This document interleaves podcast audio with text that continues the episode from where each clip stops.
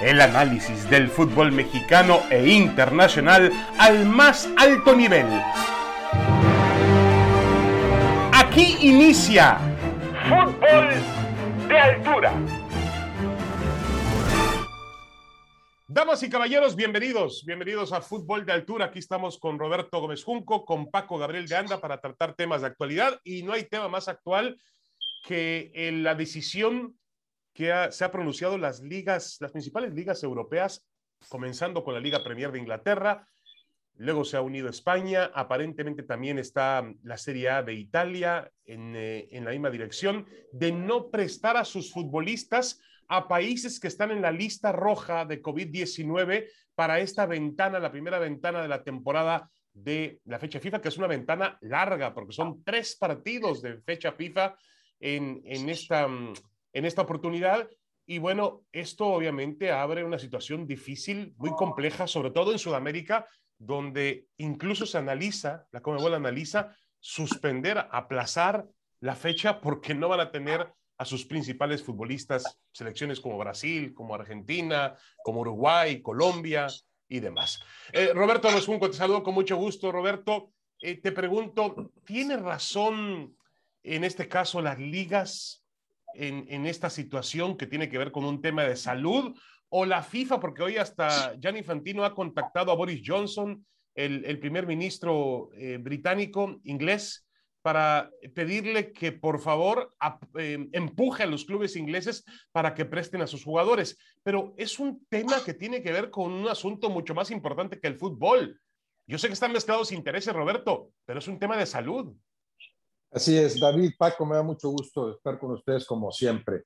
Sí, tendrán sus argumentos, los clubes, las ligas, por supuesto que tienen sus argumentos, pero, y claro, el, del COVID-19 pues es el más contundente de todos. Lo primero es la, la salud, no solo de los jugadores, de los equipos, sino el riesgo que hay en esos traslados de que, de que ellos contagien a alguien más. O sea, se trata de asegurar la inmunidad del planeta entero, no nada más de los futbolistas. Eso lo entiendo, ¿no? Pero no sé también qué, tanto estén usando ese magnífico pretexto para defender sus intereses. Tradicionalmente ya sabemos que los clubes se han quejado ¿no? de, la, frecuencia con las que les quitan jugadores para partidos de selección particularmente. Yo no sé si por eso surge en su momento lo de la fecha FIFA, o sea, olvídate de que quede a tu arbitrio, cuando quieres lo prestas, cuando no, no. Cuando es fecha FIFA, estás obligado a prestarlo. Y fecha FIFA es porque habrá torneos oficiales, eliminatorias mundialistas. Es una, es una pugna eh, tradicional que lleva mucho tiempo, ¿no? Entre, entre la FIFA y, y, sobre todo las grandes ligas, los grandes equipos. No sé qué tanto lo estén usando como pretexto, pero argumentos sí tienen. Yo sí veo muy difícil que se concilien las cosas. O sea, ¿cómo le haces para proteger a los jugadores, para evitar los contagios y para tener una buena eliminatoria eh, mundialista. En términos estrictamente reglamentarios de fútbol, pues la FIFA podría obligar a que cedas a los jugadores. Pero ya el otro factor que mencionas, cuando intervienen ya autoridades gubernamentales, pues el asunto adquiere otra dimensión. Ya las ligas o los equipos pueden decir, no es cosa mía FIFA, no es cosa de que no te quiera hacer caso, es el gobierno el que me lo impide. Sí, de acuerdo. Y la complejidad del tema, Paco Gabriel, saludo con mucho gusto. La complejidad del tema incluye, bueno, los ingleses explican, si van a estos países eh, que están colocados en la lista roja del COVID y van por nueve, diez días para jugar sus partidos de fecha FIFA, y cuando regresen tienen que pasar de acuerdo al protocolo del país, no de la liga, una cuarentena de 14 días, pues esos jugadores se pierden un mes prácticamente. Parece imposible, Paco. Sí, David, David, Roberto, un gusto acompañarlos como siempre, un abrazo a la distancia. A, mí, por supuesto que argumentos siempre van a haber, ¿no? Es una pandemia, desafortunadamente me parece que no tiene, no tiene final y que a pesar de que las cosas han mejorado por el tema de la vacuna, sigue latente la posibilidad de contagiarse. Pero yo sí lo veo honestamente como un pretexto. Aprovechan la oportunidad, aprovechan el momento. En el caso de Inglaterra, eh, ya tuvieron partidos de la Euro, eh, ya enfrentaron ese tipo de situaciones. Eh, muchos de los que participan hoy en la Premier League jugaron la Copa América y lo jugaron en un país que es el que tiene más contagios en el mundo, como es Brasil, o uno de los que tiene más contagios. Yo creo, yo creo, o lo veo como un pretexto. Aprovecharon este momento para decir, señores, no va más. ya basta. Porque además hay un tema que es el más importante para mí, para la Premier. Son los que ponen el dinero, son los que pagan los sueldos y dicen, bueno, y, no contamos con el, con el material humano porque se van a jugar en una semana tres partidos. Entonces, sí, razones sobran, pero yo creo que habría manera de resolverlo y tendrían que ir a jugar con sus selecciones. El asunto aquí es que la Premier dijo que ya no. Y los ingleses, para mí, se consideran los dueños del fútbol, los inventores del fútbol y por consiguiente los que pueden hacer y deshacer. Pero yo no he visto que nadie le gane a la FIFA. ¿eh? Esto todavía va para muy largo. Yo no he visto a nadie que le gane a ningún ente, a ninguna eh, confederación, a ningún equipo que le gane a la FIFA. Habrá ahora, que ver, Paco, habrá que ver. Eh, ahora, Paco, eh, un viaje largo, como, como, como lo decías tú y como lo que decía Roberto también, obviamente los traslados, los aeropuertos, todo, todo. por ejemplo, a ver, yo como jefe de familia, por ejemplo, si en este momento mi familia me dice tenemos que hacer un viaje largo de vacaciones o incluso de trabajo, ahora sucedió con, con la empresa, con ESPN, eh, donde a mí yo tenía el boleto de salida para ir a Tokio a cubrir los Juegos Olímpicos. Y cinco días antes la empresa me avisó y me dijo, David, valoramos un tema que tiene que ver con la salud y pensamos que lo más importante es la salud de nuestros empleados y hemos decidido cancelar la cobertura que pensábamos hacer de Juegos Olímpicos y la vamos a hacer a lo mínimo posible. Eh, es decir, eso es actuar con coherencia. Yo estoy actuando desde, viendo desde la parte de vista de salud, no de intereses. Ya desde la salud hay una condición muy atípica y muy complicada de superar, Paco. Sí, no, no lo dudo, no lo dudo, por supuesto, no lo dudo. Y es razonable lo que tú me mencionas. Pero en el caso de los futbolistas, si todos están vacunados y cubren las normas de seguridad y, de salud que te piden, tanto en el país donde trabajas como en el país al que vas a ir, en este caso en Sudamérica, yo creo que se reduce la posibilidad de que te contagies o contagies a alguien.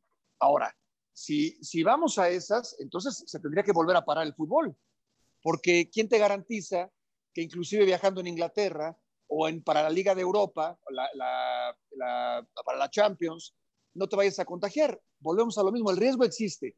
Para mí es algo que se venía trabajando es algo que se venía trabajando y la Premier League de manera oportuna y que se le están uniendo la liga y posiblemente la Serie A, aprovechan el momento para decir, señores, ya basta. Nosotros contratamos a los jugadores, somos los que ponemos el dinero, no queremos arriesgarlos a nada, ¿eh? a ninguna lesión, a un contagio, etcétera, etcétera. Va a estar muy complicado porque te enfrentas a la FIFA. Y la FIFA, insisto, yo nunca la he visto perder en este tipo de situaciones.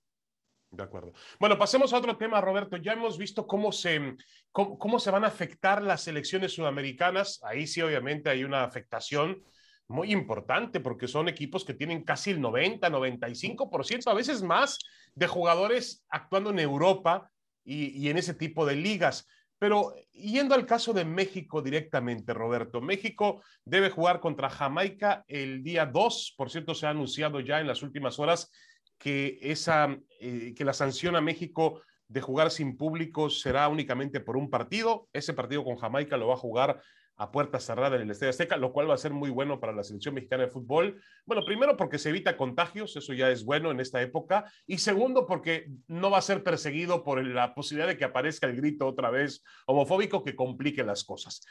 pero el tema de los jugadores que va a perder México, sobre todo ante las visitas a Costa Rica y Panamá, perdería, bueno, no podrían estar Jiménez, obviamente, de la Liga Premier, no estaría el Chucky Lozano de la, de la Serie de Italia, no estaría Herrera, Guardado, Laines, eventualmente JJ Macías. Si no sabemos qué va a pasar con Portugal, eh, si Portugal realmente va a adherirse o no a estas ligas, eso no lo sabemos, pero ya suena Roberto un equipo, pues, eh, con con problemas, ¿eh? ya no es, eh, digo, tendrás que armarlo con un equipo de casa que sea competitivo, pero no es la selección más poderosa que tendría México.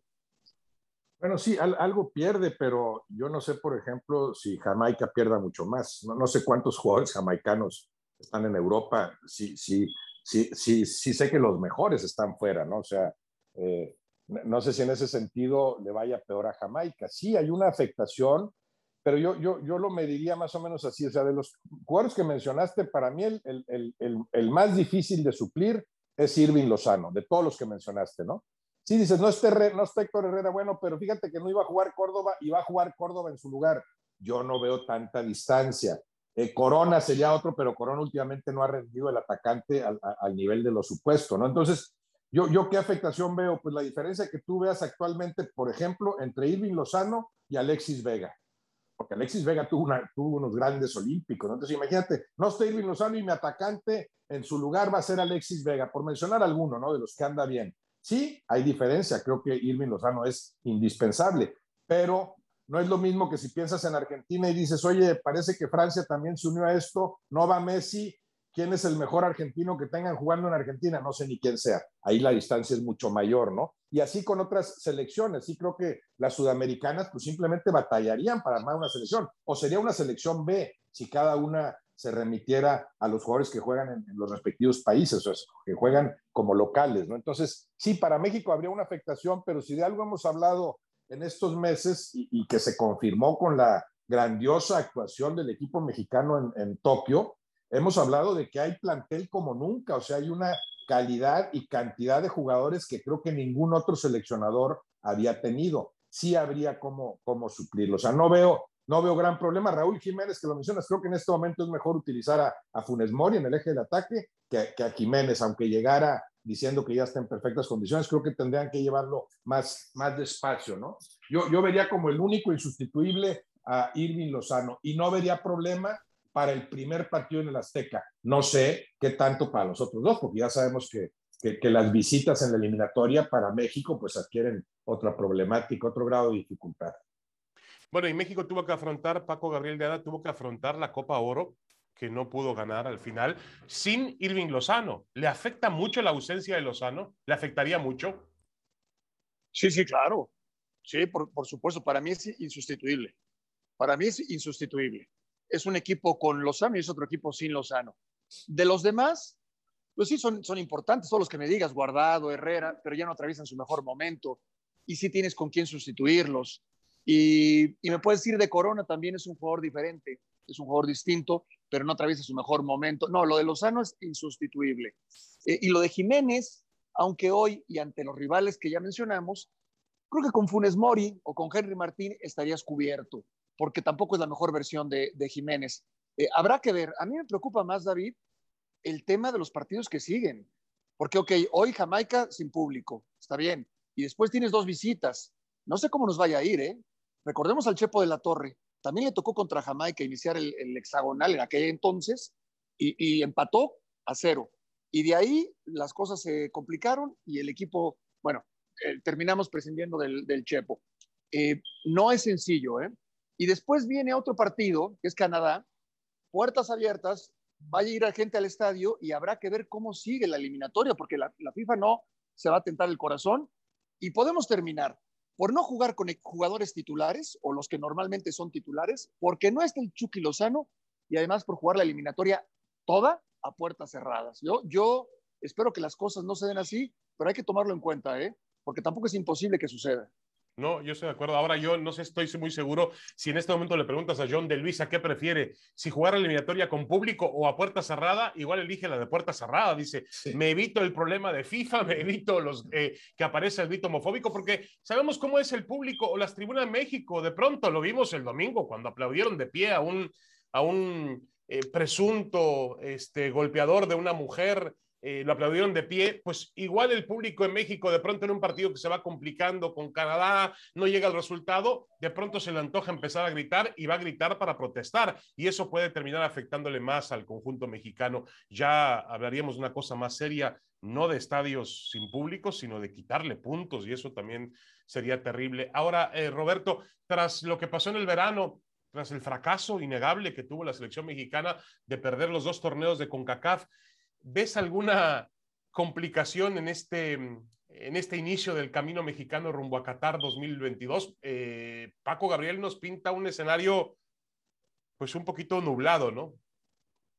Yo, a pesar de, las dos derrotas contra los estadounidenses, que además había que diferenciarlas, a mí el, primer partido contra el equipo estadounidense estelar me pareció un gran partido en el que México fue mejor y termina, bueno, perdiendo en aquella en aquella final, ¿no? Muy distinto el segundo caso, en donde, bueno, también es un partido más o menos equilibrado, con dominio de uno del otro, pero estás jugando contra el segundo o tercer cuadro estadounidense, ¿no? Ese es, ese es mayor fracaso. Pero bueno, a pesar de esas dos derrotas, hablamos de dos partidos y de los altibajos que mostró en la Copa Oro, yo sigo viendo en general bien encaminado el proyecto de Martino, lo veo bien. Y es cierto, a esos fracasos de la mayor en el verano, por otro lado, habría que, habría que embonarles el éxito de la Olímpica. O sea, sabes que en la Olímpica hay material para eh, amalgamar un, un, equipo mucho más competitivo. En ese sentido, yo sigo viendo bien al equipo mexicano, o sea, tan fuerte como en anteriores ediciones, con posibilidades de crecer mucho más.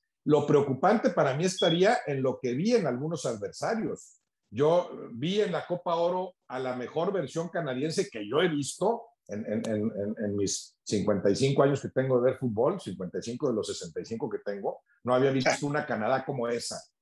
Este, Salvador, e, ese lapso del Salvador de media hora jugando mejor que el equipo mexicano, dominándolo con fútbol, con manejo de la pelota, tampoco lo había visto yo. Que los estadounidenses con el segundo o tercer cuadro compitieran así, no hablo de Qatar, porque estamos hablando de un invitado al que no, no se van a topar por lo pronto, ¿no? Pero, pero sí bien algunos adversarios, sabemos lo que puede ser Costa Rica, lo que, lo que puede ser eh, eh, Honduras, si muestra una mejor versión, porque Honduras también hace unos meses le compitió muy bien al equipo mexicano. Entonces yo veía, yo vería la preocupación en cuanto a la eliminatoria más en función de lo que han crecido los otros que en lo que haya bajado el equipo mexicano.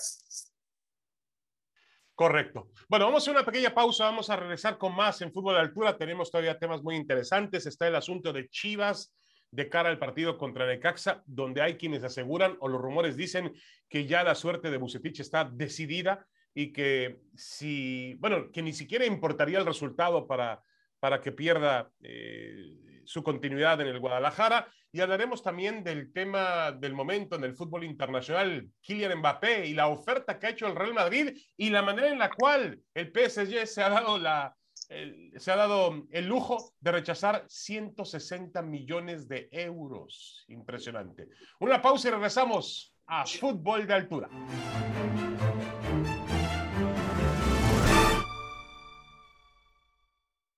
Continuamos en fútbol de altura con Roberto Gómez Junco y Paco Gabriel de Anda. Paco, el tema de, mm, de Kylian Mbappé. Eh, se abre la posibilidad ahora de que el Real Madrid, eh, bueno, el Real Madrid ha hecho una oferta esta semana inicial de 160 millones de euros y hay una respuesta ya de, del brasileño, aquel que fue muy buen futbolista, Leonardo, que es el director deportivo, el brazo derecho de Al Khelaifi, el presidente del PSG, donde dice no, el, no es lo que pagamos por él cuando lo compramos al Mónaco, así que la cantidad no nos significa nada. Le echa la culpa al Real Madrid, dice que el Real Madrid está actuando mal, que está metiéndose con el futbolista. Eh, esta situación, ¿hacia dónde la ves dirigida, Paco? ¿Veremos, veremos finalmente a Mbappé vestido de blanco? Sí, para mí tarde o temprano, tarde o temprano. Aquí, aquí el tema es que qué, agradable es negociar cuando la tienes ganada, ¿no? Yo creo que el Paris Saint Germain tiene ya un cuadro de lujo que además le salió dentro de todo barato porque muchas transferencias importantes no tuvo que pagarlas. Sabe que el Real Madrid, particularmente Florentino, muere por Kylian Mbappé. En septiembre va a reinaugurar el estadio y quiere presentar a Kylian Mbappé. El tema aquí es que el Paris Saint Germain no necesita dinero y sabe que el Real Madrid quiere a su jugador. Entonces la tiene ganada y va a esperar hasta el último momento para vendérselo, yo te diría arriba de 200, no, va a aceptar menos. No, para mí me parece que por ahí va la negociación, no va a aceptar menos. Y después Kylian Mbappé también está eh, en el ojo del huracán porque es un jugador más valioso de lo que la gente piensa. O sea, solamente, ¿cuántos jugadores en el mundo han hecho un, gol con menos de 20 años, con un, gol en una final? Y, después han trascendido como futbolistas. Pues que yo sepa, Pelé. No, no veo a otro. Me refiero de los top, del jugador élite. Kylian Mbappé lo hizo. Y hoy tiene la posibilidad de jugar tres o cuatro Copas del Mundo más y quizás igualar en títulos a Pelé. O sea, no es un jugador cualquiera, no es un jugador común y corriente. Es un futbolista que por supuesto lo quieren todos los equipos y si lo quiere el Real Madrid tendrá que pagar por él. Yo creo que la situación más cómoda es para el Paris Saint Germain y que Florentino terminará aflojando esa eh, cantidad estratosférica de dinero. Correcto. Ahora, eh, Roberto, eh, hay otro tema que está por ahí votando. A ver, este jugador, Kylian Mbappé, eh, será libre para negociar a partir de diciembre, enero, y será libre para llegar a cualquier equipo gratis, cero, cero. habrá que pagar cero para ficharlo el próximo verano. El Madrid hace una oferta de 260 millones de euros, perdón, de 160, Millones, 160 millones de euros. Hace una oferta descomunal hoy cuando en un año lo podría tener gratis. ¿Por qué, Roberto? ¿Por, ¿Es la necesidad del Madrid de arrebatarle al PSG a Mbappé? Sí, no lo entiendo, no lo entiendo. Sí, es fortalecerte, claro, estrenar el estadio, reestrenar el estadio con una figura de, ese tamaño y debilitar a uno de tus adversarios, al que en teoría pinta más poderoso pensando en la, en la Champions League. Pero de cualquier forma me parece desproporcionado, yo no lo entiendo. O sea, considerando ese factor que mencionas, Mbappé tendrá libertad en enero para negociar con quien quiera, para irse a ese equipo en junio, julio o agosto, en menos de un año. Ya podría estar con otro equipo negociando él, él beneficiándose mucho más directamente en lo económico. Y aún así el Real Madrid dice, ahí te va, te ofrezco, en lugar de decir, me espero en enero y me arreglo con Mbappé, y a lo mejor Mbappé le dice, dame 80 y ahí quedamos, olvídate de 160, a mí dame 80, ¿verdad? Ya es, ya es otro el costo, como sucedió con Messi, que negocia ya libre del Barça y se va en, muy buenas condiciones para él y también para el equipo al, al, PSG, ¿no? Entonces, sí suena eh, increíble que el Real Madrid haya ofrecido eso y más increíble que el PSG diga, no, pues no me interesa lo que dice Paco, pues tiene, sabe que tiene el control. Yo no sé cómo se maneja la mercadotecnia actual, ya, ya, ya, saben que se mencionaba en el caso de Messi, que nada más con el primer día en la venta de playeras, el PSG recuperó lo que ya le había pagado. Yo no sé si a ese nivel se manejen las cosas. Si Florentino esté pensando, pago 200 millones, empiezo con 160 para que en el regateo posterior queden 200 y esos 200 los recupero en una semana en Madrid. No sé, son tan, son tan desproporcionadas las cifras, son tan estratosféricas, increíblemente, todavía, todavía más increíble que se, que, se, sigan manejando en esta época de la pandemia, ¿no? Pero son tan desproporcionadas, tan exageradas, que nos cuesta entender la dimensión y, y, eso, que, y eso que salió por donde entra, ingresos, egresos en los equipos, sí me parece descabellado. El que lleva las de ganar aquí es Mbappé, Sí creo que va a jugar en el Madrid, si no esta temporada, para la siguiente ahí estará cuando él pueda negociar eh, directamente, ¿no? Será, será el, el, el, más beneficiado y creo que le haría mejor al fútbol que los equipos se balancearan en ese sentido, ¿no? Si hablaríamos de un Real Madrid que adquiriría otra dimensión con Mbappé. E independientemente de eso, Paco, también eh, te preguntaría, ¿qué, es, ¿qué sería más atractivo para el fútbol, para el aficionado al juego? un, tridente con Mbappé, Neymar y Messi o una dupla espectacular entre franceses con Benzema? No, yo prefiero, yo prefiero a Mbappé en el Real Madrid. La verdad, eh, yo, yo prefiero ver a, Mbappé en el Real Madrid. Me parece mucho lo, de, lo del Paris Saint Germain. Yo no sé en el vestidor cómo estén las cosas, David. Mira, eh, no es un tema menor. Técnico argentino, la mayoría de los jugadores del grupo fuerte son argentinos eh, y después el otro grupo habla en español. Kylian Mbappé de ser el, dueño del Paris Saint Germain, hoy no te diría que es uno más, evidentemente, pero es diferente su situación hoy. Está Paredes, está Di María, está Icardi, está Messi y el técnico, que son argentinos. No es un tema menor, ¿eh? Y después otros tantos que quizás platiquen más con Messi, el propio Neymar, que con Mbappé. Entonces, no es que sea un extraño en el vestidor, pero quizás no se siente tan cómodo como se sentía hace un año o hace dos años y no va a ser la figura. Si gana el Paris Saint Germain, le vamos a dar todo el mérito a Messi, porque él llegó e hizo campeón al Paris Saint Germain, ¿no? O sea, a esas vamos. Yo sí creo que el lugar de Mbappé es en el Real Madrid.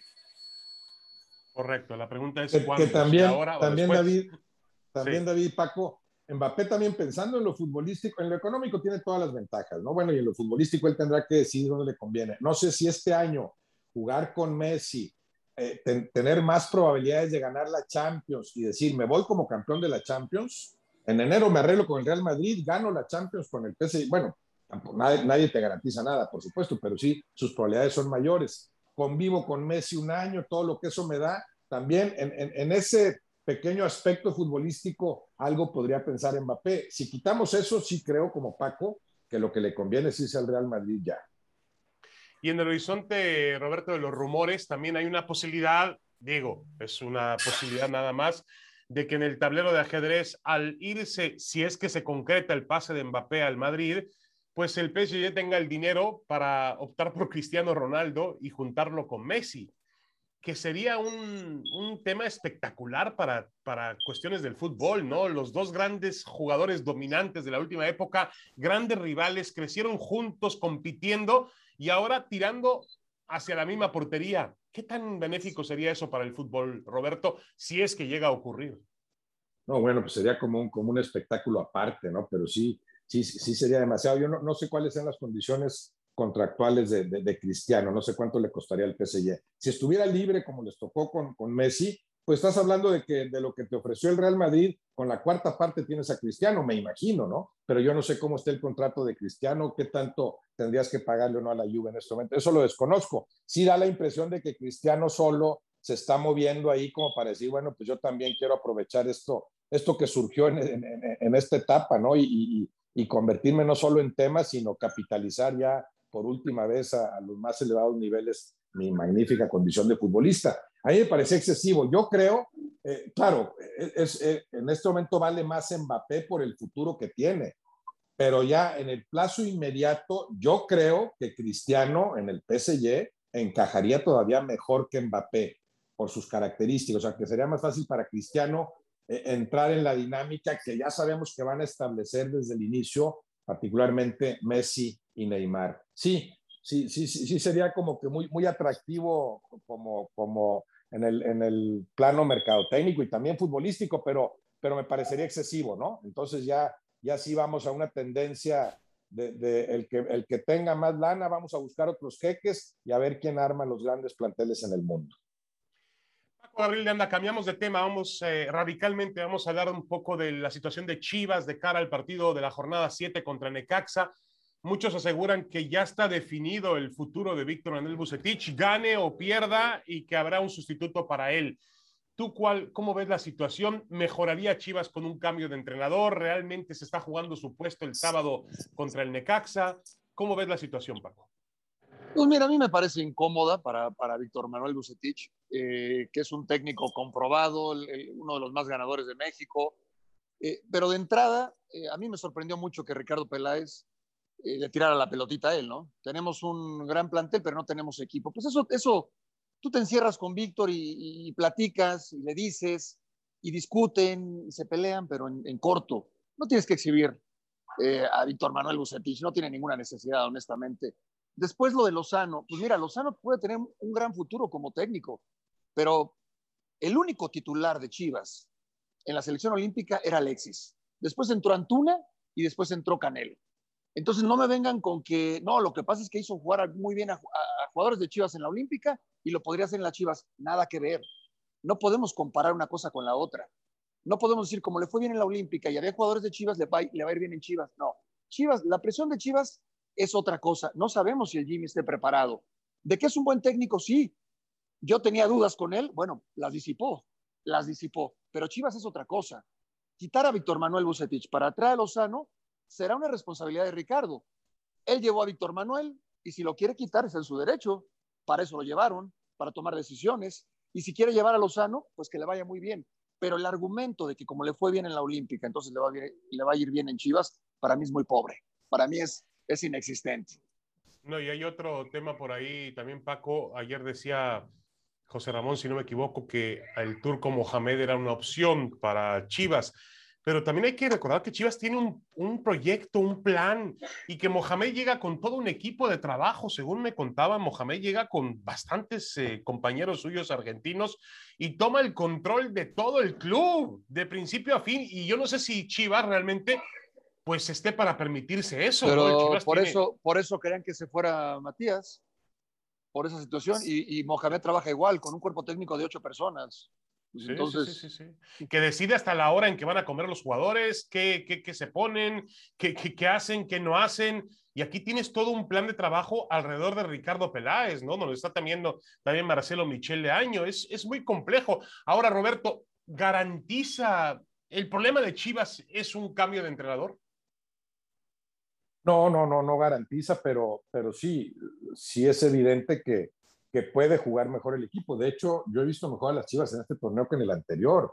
El problema es que eso no se ha reflejado en la producción de puntos. Yo entiendo que estén pensando en la posibilidad de prescindir de Víctor Manuel Bucetich. No entendería yo que lo hicieran, por ejemplo, si las Chivas ofrecen un partido eh, similar al que jugaron en, en, Torreón. imagínate que acabando aquel partido en el que para mí son mejores las Chivas que el Santos, en una cancha tan complicada, empatas y estás fuera, ¿no? Pues entonces, ¿de qué sirvió ver, la sustancial mejoría en el desempeño del equipo? Ya no se ve lo mismo en otros partidos y tampoco ahora en el reciente contra el Monterrey, que cuando no aprovechan particularmente el hombre de más la última media hora. Entonces, si, si le ganan al Necaxa, le ganen como le ganen, yo, yo no vería muy lógico que prescindieran de Bucetich. Si empatan, pero dando un partidazo, oye, es obvio que merecíamos ganar, no se pudo y ni modo, tampoco se justificaría. Si juegan como han jugado, a, medio pelo regular, sí entiendo que digas, sale Bucetich, ya, ya queremos, queremos una revitalización en la dirección técnica para ver si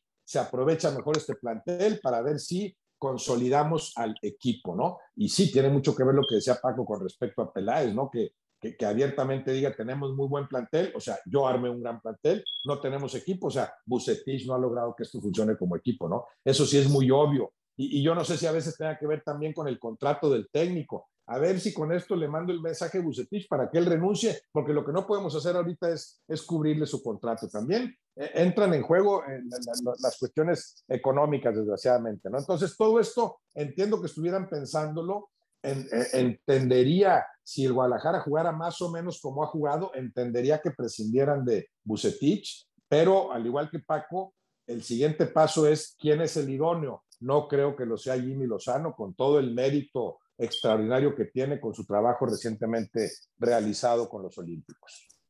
¿Y Mohamed, Roberto?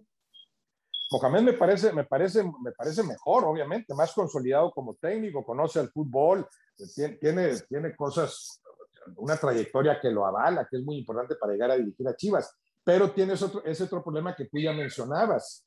Yo, yo no veo cómo un proyecto de Mohamed tenga margen de maniobra muy amplio estando Peláez. Ya estuvieron juntos, ya tuvieron sus problemas, aparentemente quedaron en muy buenos términos, pero la personalidad de Mohamed no la veo como la idónea para eh, compaginarse con la de Ricardo Peláez, que es un gran eh, director deportivo, pero con, con, esas peculiaridades que no, no, no, no hacen tan fácil que cualquier técnico encaje en sus proyectos. De acuerdo, y hay que tomar en cuenta que Peláez, desde el éxito que tuvo con América, con Miguel Herrera le ha costado trabajo, tanto en Cruz Azul le costó trabajo como en, el, como en este momento con el conjunto del Guadalajara. Eh, para finalizar, Paco, si ves eh, lo que ve Roberto, lo que vemos todos, que el Guadalajara tendría que jugar mejor al fútbol, eso es evidente, tendría que tener mejores resultados con el plantel que tiene, sin tampoco otorgarle toda la verdad absoluta a Ricardo Peláez, pero sí parece tener un plantel mucho mejor de lo que muestran los números y las actuaciones hasta este momento. Pero yo no lo veo. O sea, yo no veo ese plantel, yo no veo eh, individualidades que me hagan ver de que lo que falta es la mano del técnico. Tampoco lo veo, porque si fuera así, muchas veces con individualidades ganan los partidos. Aunque el técnico fuera el peor del mundo, que no es el caso, muchas veces con individualidades sacan los partidos. Y acá no sucede. No ves un planteamiento táctico adecuado, pero tampoco ves las individualidades. No, me parece que han quedado de ver todos. Me parece que han quedado de ver todos. Yo, yo creo que el propio Víctor Manuel lo he dicho, por momentos me parece rebasado. Eh, creo que la presión que se ha vivido en Chivas no la vivió en ningún otro equipo y que, bueno, hoy, hoy está con la soga al cuello, pero él lo sabe porque es técnico y porque dirige a Chivas, él lo sabe. Yo en este caso eh, sí le exigiría más al jugador. ¿Sabes qué? Si, si, si, tácticamente pues no te da, pues sí muéstrame tú, márcame diferencia, porque por eso veniste a Chivas, por eso por eso cobras lo que cobras y, sobre todo por eso costaste lo que costaste. Totalmente. Bueno, vamos a ver qué es lo que pasa con, con el Guadalajara y qué es lo que pasa también con el otro tema que platicábamos de Kylian Mbappé. Señores, muchas gracias. Roberto Besunco, gracias. Paco Gabriel de Anda, gracias. Esto fue Fútbol de Altura. Hasta la próxima. Saludos. Abrazo grande. Buenas tardes.